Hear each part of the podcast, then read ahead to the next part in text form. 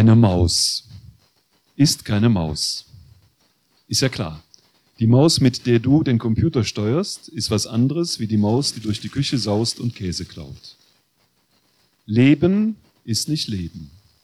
Es gibt Lebenskonzepte, die haben miteinander so viel zu tun wie eine Computermaus mit einer echten Maus. Es gibt das Lebenskonzept, ich zuerst. Ich lebe für mich.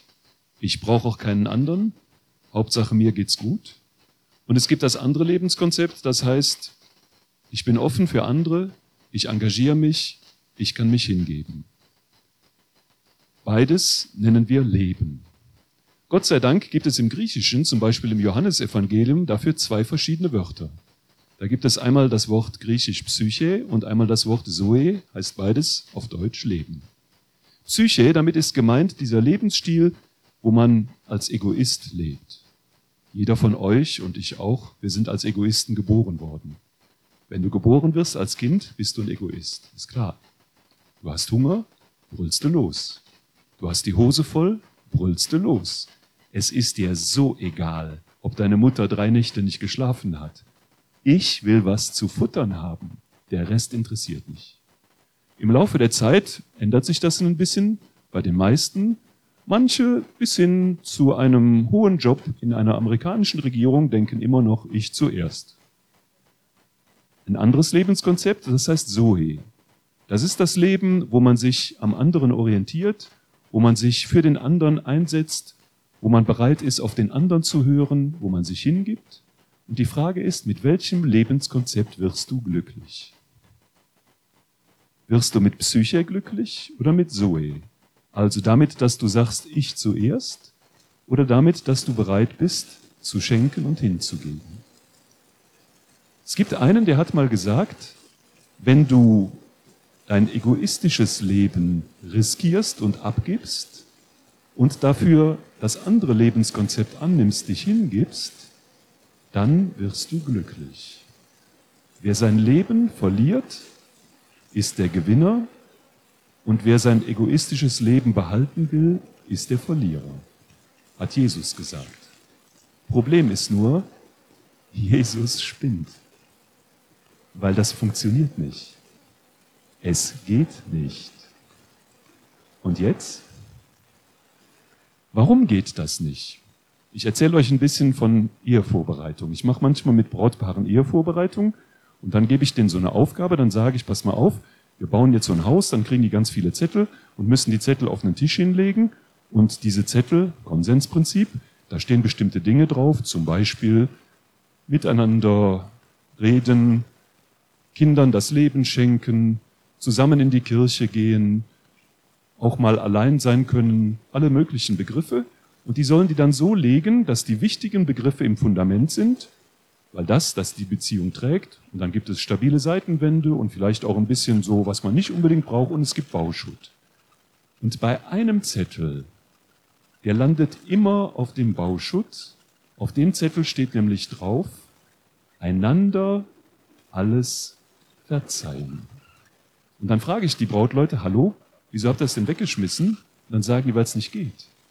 Also verzeihen ist ja schön, aber einander alles verzeihen geht nicht. Meine Frage an euch, müsst ihr jetzt nicht beantworten, könnt ihr mal so drüber nachdenken. Was könntest du einem Menschen, den du eigentlich gern hast, nicht verzeihen? Das ist eine wichtige Frage. Wenn man darüber nachdenkt, dann muss man sagen, die Brautpaare haben recht. Alles vergehen, alles verzeihen geht nicht. Und wenn man dann so ein bisschen überlegt, dann sind das gar nicht die großen Sachen. Ich frage die dann schon mal, hey, was würdest du denn nicht verzeihen? Und dann hatte ich immer früher so die Fantasie, dass sie dann sagen, ja, wenn mein Partner dann auf einmal meine kleine Tochter vergewaltigt hat oder so. Aber so Sachen kommen nie. Es kommen immer ganz einfache Sachen. Zum Beispiel, wir gehen beide arbeiten, wir kommen beide müde abends nach Hause Klischee. Und er flappt sich in den Sessel und guckt Fußball. Und die Frau macht den ganzen Kram zu Hause. Und das ist am ersten Abend noch okay. Und am zweiten Abend ist man schon sauer. Und am dritten Abend ist Ende. Und wenn du dich nicht mal bewegst, ist Schluss. Kann ich dir nicht mehr verzeihen. Und wenn er dann abends im Bett dir ein Küsschen geben will, dann drehst du dich rum und sagst, schlaf auf der Couch. Oder ein etwas extremeres Beispiel, original, habe ich so erzählt bekommen. Ehepaar, beide wollen Kinder. Nachdem das erste Kind da ist, sagt er, reicht. Sie sagt, oh, ich hätte aber gerne noch ein zweites. Und dann diskutieren sie, diskutieren, passt nichts, es passiert nichts. Und auf einmal ist sie schwanger. Und dann diskutieren sie und er sagte mal, sag mal, wieso bist du schwanger? Und dann sagt sie ganz einfach, weil ich wollte doch noch ein zweites, du ja nicht. Ja, und sagt er, ja, ich habe die Pille abgesetzt. Sagt er, was?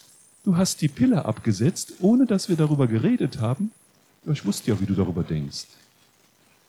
Das kann ich dir nicht mehr verzeihen. Also es geht um ganz wichtige Fragen, wo man sagt, geht nicht mehr. Da ist die Schallgrenze. Und es stimmt, man kommt im Leben manchmal, wenn man ehrlich ist, an so eine Schallgrenze, das ist wie eine Glaswand. Du siehst den anderen, du möchtest auch gerne weiter mit ihm zusammen sein, du möchtest ihn auch gerne lieben, du möchtest auch gerne, dass der dich lieben kann, und auf einmal stößt du wie auf so eine unsichtbare Mauer. Und es geht einfach nicht mehr. Du möchtest ja gerne, aber es geht nicht. Und dann denkst du, gut, da musst du für dich selber leben. Hat Jesus recht, wenn er sagt, du wirst glücklich, wenn du dich gibst, wenn du liebst, wenn du dich verschenkst? Aber was ist, wenn du an diese Mauer stößt, an diese Glaswand, wenn du an diese Grenze kommst, wo du es gerne möchtest und wo es einfach nicht mehr geht? Weil du Angst hast, dass der andere dich dann zu sehr verletzen könnte. Es gibt nämlich eine unsichtbare Schmerzgrenze. Und diese unsichtbare Schmerzgrenze, die ist ganz wichtig, die kennt jeder Mensch. Das ist der Moment, wo du denkst, wenn ich mich jetzt nochmal auf den anderen einlasse, dann wird er mir furchtbar wehtun. Da warnt dich etwas, das sagt dir, nee, stopp, geh nicht weiter, keinen Schritt. Der andere, der könnte dich fertig machen. Und wir müssen heute Abend, wenn wir uns der Frage stellen, wie wird man glücklich, der Frage stellen, wie wird man glücklich, wenn es so eine Grenze gibt. Vielleicht hat Jesus nicht recht, sondern der Philosoph, der das menschliche Leben einmal so beschrieben hat wie bei den Stachelschweinen Schopenhauer. Komme ich gleich nochmal drauf. Also, lassen wir ein bisschen miteinander überlegen, was ist das eigentlich? Warum möchte man manchmal auf den anderen zugehen und es geht nicht? Weil es eine Art Grenze gibt, eine Schmerzgrenze, eine unsichtbare Wand. Und diese unsichtbare Wand besteht aus einer Angst. Aus der Angst, wenn ich jetzt wieder auf den anderen zugehe, den ersten Schritt mache, mich wieder dem aussetze, der macht mich kaputt. Der wird mich so verletzen, der wird mir so wehtun, da gehe ich dran kaputt. Klarer gesagt, wir haben furchtbare Angst vor dem Tod. Nicht falsch verstehen. Ich meine nicht biologisch. Es geht nicht darum, dass du Herzinfarkt, Autounfall biologisch stirbst. Es geht darum, dass du in deinem Herzen kaputt gehen kannst und dass du dann weiterlebst. Das ist ein brutaler Tod. Du lebst nämlich weiter wie so ein Zombie. Ich war in Düsseldorf Pastor und in meiner Pfarrei, da hatte ich so mein Arbeitszimmer auf eine Straße hinaus, die ging zum Hauptbahnhof und da war viel Drogenszene. Und dann sah ich manchmal, wenn ich da am Fenster saß und überlegte und keine Idee hatte für die Predigt, und so aus dem Fenster guckte, dann habe ich da manchmal so Junkies vorbeigehen sehen. Die gingen dann zum Bahnhof, um sich den nächsten Schuss zu holen. Und dann habe ich oft gedacht, mein Gott, sind das kaputte Typen? Die sind schon richtig tot. Natürlich waren die lebendig, die liefen da herum, aber die waren in ihrem Inneren, in ihrem Sein waren die tot. Und wir haben furchtbare Angst davor, dass wir kaputt gehen könnten, dass wir diesen Tod erleiden, den der andere uns antun kann. Und deswegen müssen wir uns dann zurückziehen. Wir müssen dann Schluss machen. Wir können nicht weiter lieben. Dann sagen wir, ich zuerst. Aber weil wir von Gott geschaffen sind, selbst wenn wir das nicht wissen, und so einen Funken von Gott in uns haben, und weil Gott jemand ist, der nur aus Hingabe, aus Liebe besteht, deswegen spüren wir irgendwie tief in uns drin, glücklich sind wir nicht. Na klar, wir können Spaß haben. Wir können mal eine gute Zeit erleben. Wir können uns einrichten da drin. Aber so richtig, ganz tief glücklich sind wir nicht. Das wären wir nur, wenn wir etwas könnten, was wir nicht können. Über diese Grenze rüber. Den anderen auch dann lieben, wenn er ein Arsch ist. Und jetzt müssen wir, bevor wir weiterdenken, überlegen, wo kommt das denn her? Warum ist das denn so, dass es diese Grenze gibt? Und um euch das zu erklären, brauche ich ein junges Ehepaar. Wen nehmen wir? Gibt's jemand? Frisch verheiratet, zwei kleine Kinder? Hallo? Ich gucke mich mal hier um. Nix? Keiner? Das ist jetzt etwas misslich. Ein älteres Ehepaar? Die, ja, aber die haben keine kleinen Kinder mehr, ne? oder? Wie, habt, ihr, habt ihr Kinder? Wie alt sind die? Okay, aber die waren mal jünger, ne? Okay, dann, dann darf ich euch mal nehmen, ja? Also ihr müsst nichts machen, ihr könnt auch sitzen bleiben. Es geht nur darum, so ein bisschen Fantasie zu haben. Also guckt euch die beiden mal an, winkt mal gerade hier, die zwei. Also ich rede mich jetzt um Kopf und Kragen, die waren auch mal jünger, ne? Okay? Also stellt euch mal vor, die waren ein junges Ehepaar, paar Jahre verheiratet, hatten zwei Kinder. Eure Kinder waren damals so im Kindergartenalter. Und ihr, Fantasie, ich weiß nicht, ob es stimmt, hattet ein wunderschönes Haus mit einem kleinen Garten. Ihr hattet einen guten Job, wo ihr genug Geld verdient habt.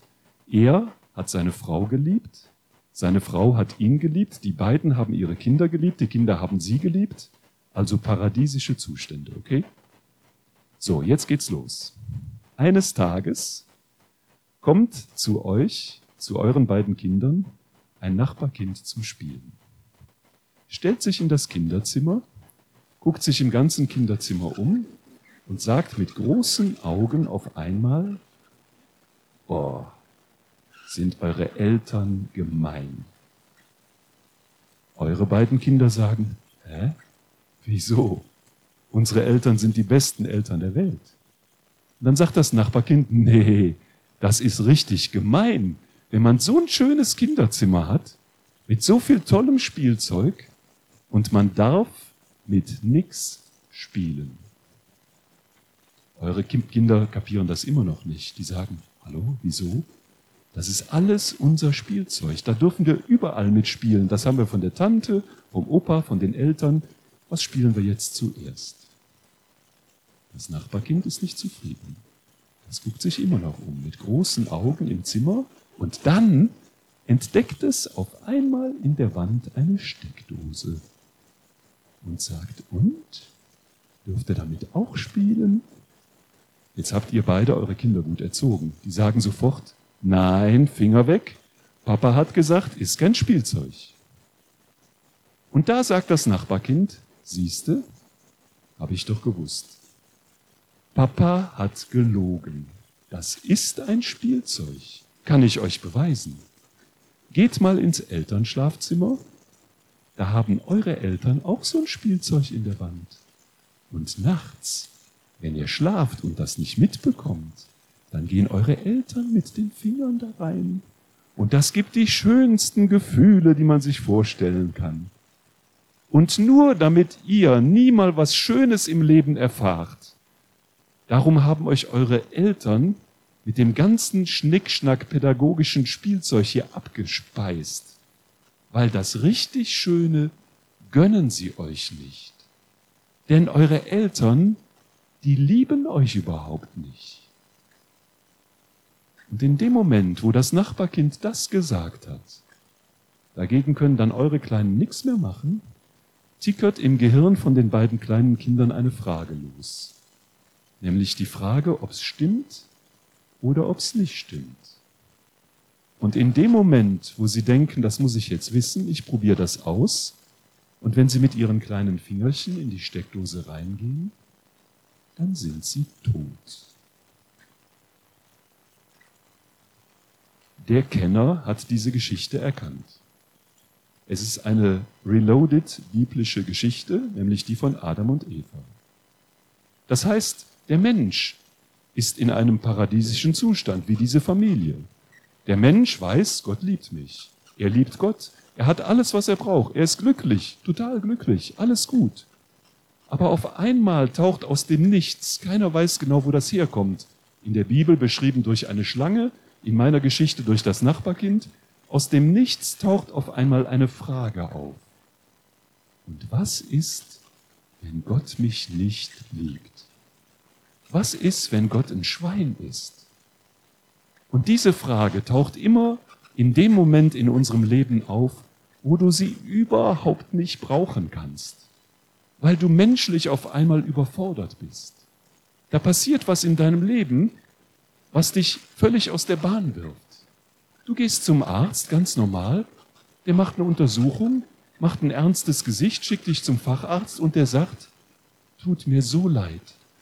Bauchspeicheldrüsenkrebs. Ich denke noch drei Monate, dann ist Schluss. Oder du bist junge Familie, hast dein erstes Kind, bist sowas von glücklich.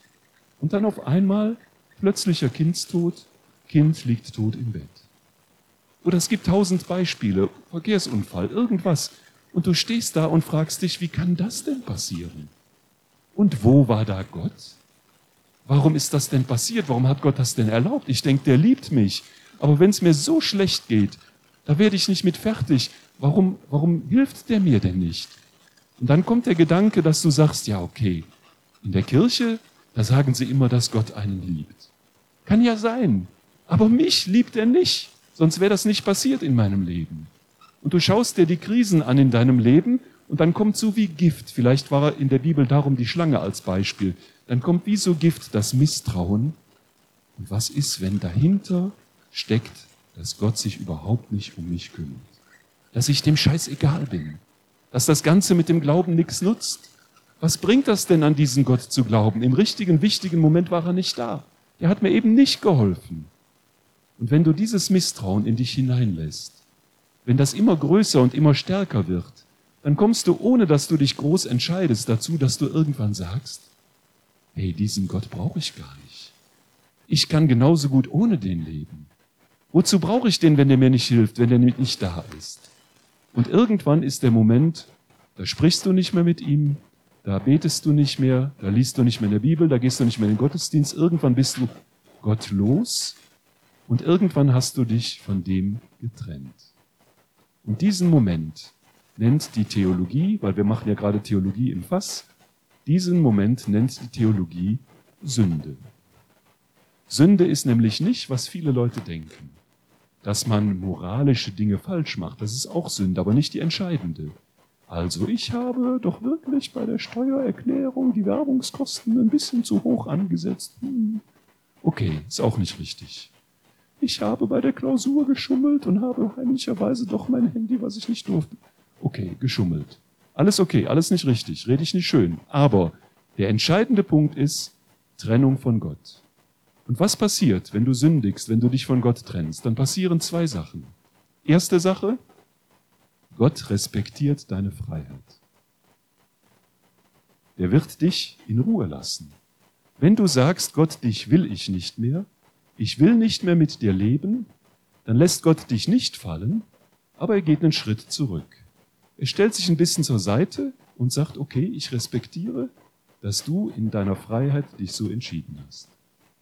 Und das Zweite, was passiert, du lebst jetzt ohne Gott, ohne Himmel, ohne Transzendenz. Es gibt niemand mehr, der dein Leben schützt. Du hast nur ein Leben und du hängst an diesem Leben.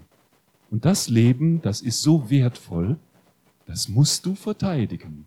Aber es gibt keinen mehr, der dir das Leben geschenkt hat, der dir dein Leben verteidigt. Du hast keinen mehr da oben, der sich kümmert. Du musst jetzt alles aus deiner Kraft machen. Du musst jetzt glücklich werden aus deiner eigenen Kraft. Und du spürst, das ist zu wenig. Und du kommst dann in Situationen, wo du denkst, entweder der oder ich. Beruflich oder im Studium oder bei vielen Situationen kommst du in Situationen wie im Wilden Westen. Du stellst dich dahin, da vorne steht der andere, du hast deine Pistole und wenn du einen Tick zu langsam gezogen hast, bist du tot. Entweder schießt du den um oder der dich. Da kannst du tausend Beispiele aus dem Berufsleben nehmen, aus dem Studium, er oder ich. Und du sagst, ich zuerst. Ich zuerst, ich will leben. Und du knallst den ab. Ende. Und dann bist du glücklich? Ist das das, was du dir vom Leben erhofft hast? Ist das der große Wurf? Ist das die Sehnsucht, die du mal am Anfang hattest, dass du glücklich wirst? Dass du über Leichen gehen kannst? Und was ist, wenn der Mensch, den du wirklich liebst, auf einmal dein Feind wird? Dann schießt du den auch über den Haufen. Wenn du einen Menschen hast, den du wirklich liebst und du spürst, der macht dich kaputt, das kannst du nicht mehr aushalten, dann sagst du Skibindung. Ehe, wunderbar, Skibindung. Ehe ist übrigens die Abkürzung, wisst ihr, ne? E-H-E. Ne? Ehe heißt, Egoist heiratet Egoisten. Skibindung. Das ist wie bei Skischuh. Passt gut in den Ski, der Schuh, aber wenn das Ganze sich verdreht und anfängt zu knirschen, dann geht die Bindung auf. Wunderbar. Der Ski saust ins Tal, du plumpst auf den Hintern und du hast dich nicht verletzt. So leben Leute ihre Beziehung. Alles klar. Aber macht dich das glücklich? Ist das der große Wurf? So, tut mir leid, ist die Situation. Und jetzt hilft Moral gar nichts. Jetzt kannst du sagen, oh Leute, strengt euch doch mal ein bisschen an. Geht mal zur Eheberatung. Oder mach doch mal ein bisschen was. Du stell dich nicht an, du kriegst das schon hin. Es geht nicht. Es ist einfach so, dass der Mensch lieben möchte und es nicht kann. Das ist das Problem.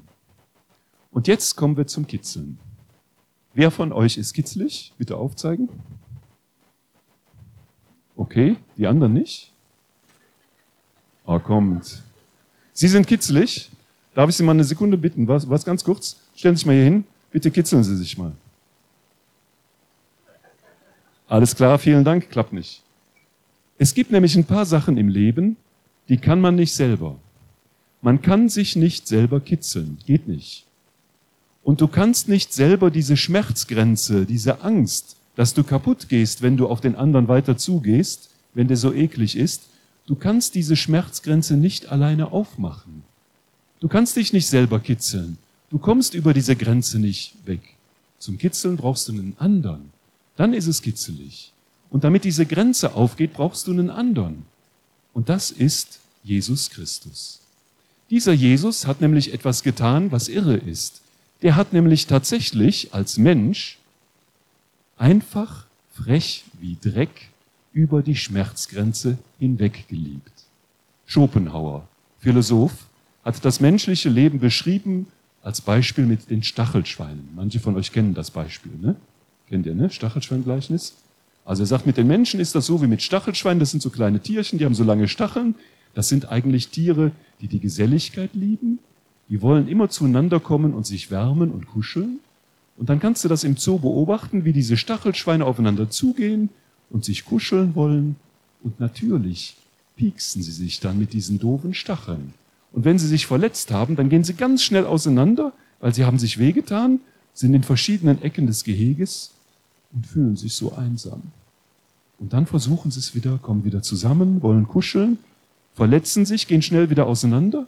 Und so geht das eine ganze Zeit lang hin und her. Und irgendwann haben sie es kapiert. Geht nicht. Man kann nicht ganz nah zueinander. Man verletzt sich zu sehr. Und dieser Jesus, der hat es echt gebracht, der hat sich einfach stechen lassen. Der hat sich einfach pieksen lassen und ist nicht weggerannt. Der hat das ausgehalten, die Menschen so wie sie waren. Mich und euch mit allen Fehlern und Schwächen. Wenn wir richtig eklig sind. Er hat uns einfach ausgehalten. Und was passiert dann? Als ich neu Weihbischof war, da war ich noch ein bisschen frecher wie heute. Also habe ich mir jetzt ein bisschen abgewöhnt, weil ich da doch von älteren Damen in der Kirche sehr kritisiert wurde. Da habe ich bei der Firmung immer die Jugendlichen Folgendes gefragt.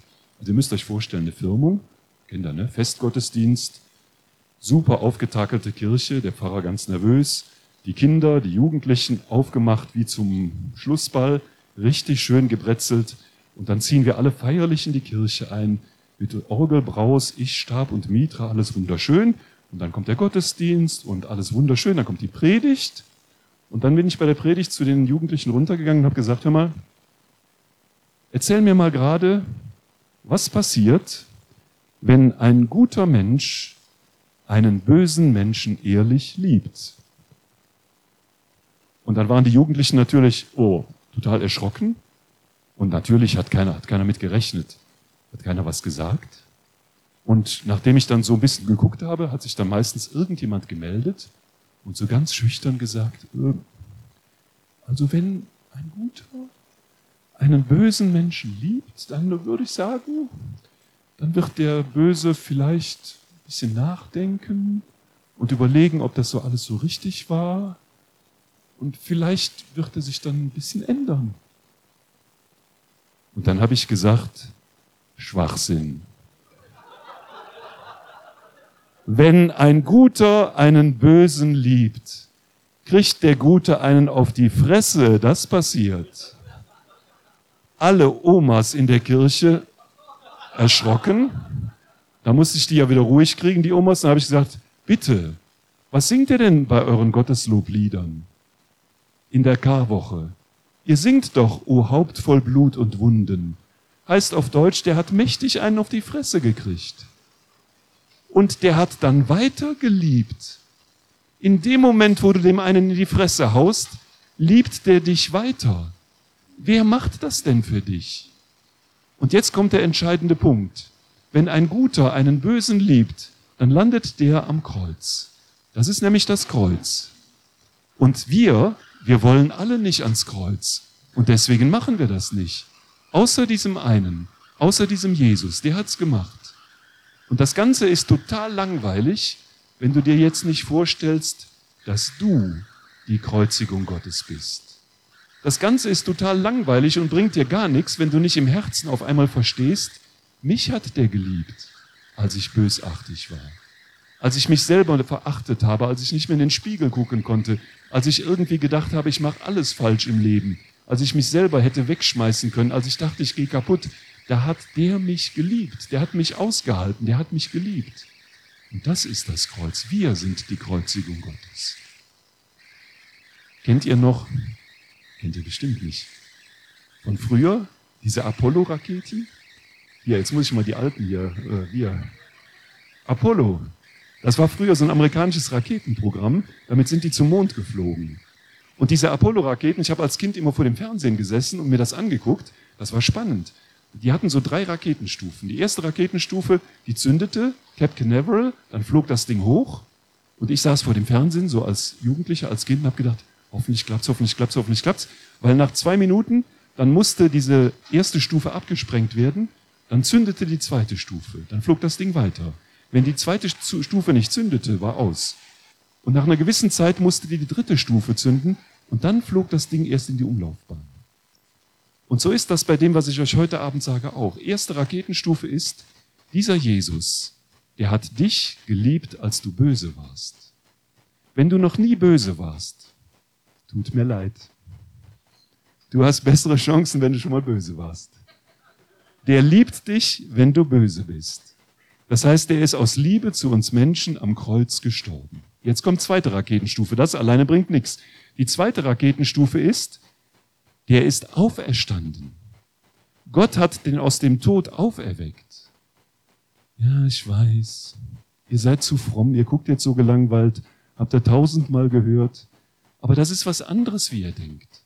Also stell dir vor, du hast einen besten Freund, okay? Mit dem gehst du durch dick und dünn. Und dann passiert das riesige Unglück, dass du daneben stehst, wie der von einem Bus überfahren wird. Und du stehst daneben, wie der unter dem Reifen liegt und ist mausetot und das Blut läuft über deinen Fuß. Und du stehst da nur noch und könntest nur noch schreien. Dann kommen alle und dann irgendwann, man kann nichts mehr machen, der ist nur noch Matsche. Ja, und du verstehst es nicht. Von jetzt auf gleich, dein bester Freund. Und dann kommt die Beerdigung und du holst dir was weg. Du stehst da am Grab völlig fassungslos. Du weißt nicht, wie es weitergehen soll. Du überlegst, was das Ganze für einen Sinn haben soll. Es hat überhaupt keinen Sinn mehr. Am nächsten Tag gehst du nochmal zum Grab, guckst, ob die Grenzen richtig liegen, bist dann Gott sei Dank mal allein, holst immer noch. Ja. Und den Tag danach triffst du den lebendig an der Kasse von Aldi? Hallo, du rennst schreiend aus dem Aldi raus. Du denkst, du hast Hallus. Du denkst, das kann nicht sein. Bin ich jetzt irre geworden? So war das mit der Auferstehung. Und die Auferstehung ist nicht die Rehabilitierung eines Justizirrtums. Manche Leute denken ja, Gott Vater stolzierte im Himmel über die Wolken und schaute nieder auf die Erde. Was macht denn mein Söhnchen Jesus? Oh, brav, er verkündet das Reich Gottes, braver Jesus. Und dann guckt er weiter und sieht, oh, schön, er hat einen Lahmen geheilt. Super, freut mich. Auch Lazarus auferweckt. Ja, klasse, wunderbar. Gott geht weiter spazieren, guckt mal eine Zeit nicht, schaut wieder und sieht, ups, da schlagen die den ans Kreuz. Hallo? Das war nicht vorgesehen. Frechheit, was macht ihr da mit meinem Söhnchen? Komm, Jesus, zurück in den Himmel, lass die da unten verrecken, das hast du nicht verdient. Wenn ihr denkt, das wäre Auferstehung, falsch. Auferstehung ist nicht, dass Gott den wieder weggeholt hat, weil wir mit dem so böse umgingen. Auferstehung ist die Sicherheit, dass diese Liebe in der Dimension des Kreuzes die stärkste Macht der Welt ist. Und dass diese Liebe den Tod überwunden hat. Anders gesagt, diese Grenze gesprengt hat. Du hast diese Glaswand vor dir. Du kommst nicht durch. Du kannst nicht lieben, obwohl du es willst. Und dann kommt einer, der macht für dich diese Glaswand kaputt. Und du kannst da durchgehen, weil jetzt kommt Raketenstufe 3. Und die ist die entscheidende. Der ist nicht nur am Kreuz gestorben für dich. Der ist nicht nur auferstanden. Gott hat ihn zum Herrn gemacht. Das bedeutet, der hat echt Macht und der schickt heute Abend, durch diesen Abend, den wir hier im Sion feiern, schickt der dir Heiligen Geist, damit du anders leben kannst. Du kannst auf einmal etwas, was du sonst nicht könntest, nämlich lieben. Du kannst dich hingeben. Du kannst durch diese Mauer durch. Du kannst ans Kreuz gehen und du bist dabei glücklich. Du bist glücklich, weil du endlich leben kannst, was du leben wolltest. Eine Voraussetzung hat das, eine einzige, dass du das, was ich hier heute Abend sage, glaubst. Wenn du denkst, da haben sie bei Theologie vom Fass mal einen netten eingeladen, hat er ganz nett geredet und mal interessant, vier, fünf Bier, war super und jetzt gehen wir nach Hause, war ein schöner Abend. Und du glaubst mir nicht, was ich sage dann ändert sich in deinem Leben nichts. Wenn du mir glaubst, dass Christus für dich gestorben ist, dass er auferstanden ist, dass er dir den Heiligen Geist gibt, dann ändert sich mit heute Abend dein Leben. Ich kann euch das auch beweisen, nämlich mit, dann höre ich auf, Onoda Hiro. Kennt ihr, ne? Kennt ihr nicht? Bildungslücke. Onoda Hiro ist ein japanischer Soldat. Zweiter Weltkrieg. Ihr könnt das gerne googeln, wenn ihr mir das nicht glaubt. Der war im Zweiten Weltkrieg als junger Mann eingesetzt auf den Philippinen im Dschungelkampf. Und er hat im Leben Glück gehabt, weil er hat überlebt. Er ist nicht erschossen worden, er wurde nicht verletzt, er hat Schwein gehabt. Und dann kam der August 1945, Kriegsende, und jetzt war Frieden geschlossen worden. Die ganzen Soldaten, die japanischen Soldaten da im Urwald, die konnte man nicht erreichen gab ja keine Handys, kein Telefon. Also haben, hat man sich überlegt, wir machen das mit Flugblättern. Dann haben die Hubschrauber losgeschickt und die haben über dem Gebiet, wo die Soldaten so versprengt in ihren Erdlöchern saßen, Flug, Flugblätter runterrieseln lassen. Und jetzt hat der Onoda zum zweiten Mal im Leben Glück gehabt, nämlich genau vor seiner Nase kam aus dem Himmel ein Flugblatt geflattert. Und auf dem Flugblatt stand drauf, der Krieg ist aus. Jungs, kommt nach Hause. Onoda hat das gelesen, hat es nochmal gelesen, hat das Flugblatt zusammengeknüllt, auf den Boden geschmissen, draufgetreten und gesagt, glaube ich nicht.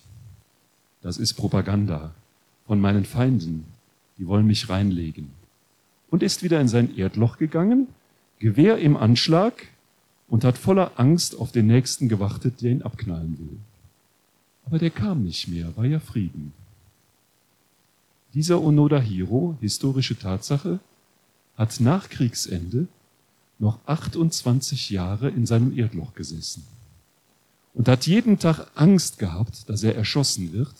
Er hat manche Gräueltaten da verbracht aus Angst und das alles nur, weil er nicht auf eine Nachricht geglaubt hat, die vor seiner Nase aus dem Himmel fiel. Hätte er das geglaubt, was auf dem Zettel stand, wäre er nach Haus gefahren, hätte wahrscheinlich geheiratet, einen guten Beruf gehabt, wäre 28 Jahre lang glücklich gewesen. Und jetzt hockt er immer noch in seinem Erdloch. Er hatte einen guten Freund, einen richtig guten Freund, der sich nach 28 Jahren immer noch nicht damit abfinden konnte, dass der vom Mist, vor Schollen, Tod irgendwas wäre. Der hat die alten Akten gewälzt und hat rausgekriegt, wo der eingesetzt war im Krieg und ist den suchen gegangen. Und jetzt stellt euch mal vor, der hat den gefunden. Dann findet er den in seinem Erdloch und sagt zu dem, Onoda, was machst du da? Der Krieg ist vorbei seit 28 Jahren. Komm da raus aus dem Loch. Und wisst ihr, was der Onoda ihm ins Gesicht sagt? Krieg aus? Glaube ich nicht. Was willst du denn jetzt machen? Was willst du denn machen? Und das war ein echt guter Freund. Der hat gesagt, Onoda, ich bitte dich, was müsste passieren, damit du das glaubst? Dann hat der Onoda gesagt, ich glaube das nur, wenn eine Autorität kommt, mein alter Befehlshaber aus dem Krieg. Wenn der mir das befiehlt, glaube ich das, sonst nicht. Und dann ist dieser gute Freund zurück nach Japan, hat wieder gesucht, wer war sein Befehlshaber, wo war der, der arme Kerl, der Alte, saß im Altenheim im Rollstuhl. Dann hat der den tatsächlich im Rollstuhl in den Dschungel gekacht, bis zu dem Erdloch von Onoda. Und dann hat der alte, arme Kerl mit letzter Kraft gesagt, Onoda, ich befehle dir, Krieg ist aus. Und dann hat er gesagt, Krieg ist aus. Dann ist er nach Hause gefahren. Heute Abend komme ich mit der Autorität Jesu Christi und sage euch, glaubt das. Ende. Christus ist für dich aus Liebe gestorben. Er hat den Heiligen Geist dir gesandt als Auferstandene, damit dein Leben anders wird und damit du glücklich wirst. Weil du wirst glücklich, wenn du dieses Leben, das er gelebt hat, leben kannst. Und du kannst das leben. Und das alles zusammengefasst sehen wir jetzt in vier Minuten in einem kleinen Video. Dieses Video hat ein bisschen Musik, ist eigentlich pantomimisch dargestellt, hat ein bisschen Musik, ist von der Band Everett, wie heißt sie? Ähm, ja, sage ich gleich nochmal. Das Ding heißt Drama, das Stück. Ähm, die Band heißt, zweite Wort ist Everything. Ähm, ja, okay, fällt mir gleich wieder ein. Wir gucken uns das kurz an, weil das ist die Zusammenfassung von allem, was ich euch heute Abend sagen wollte. Und dann gibt's Bier. Oder? Wo ist der Michael? Okay, also Film ab. Es gibt da einen Bildschirm und da einen Bildschirm. Das ist jetzt ein leiser Film und ihr müsst ein bisschen euch konzentrieren. Am Anfang denkt man, hä, was soll's? Aber es wird dann schnell klar.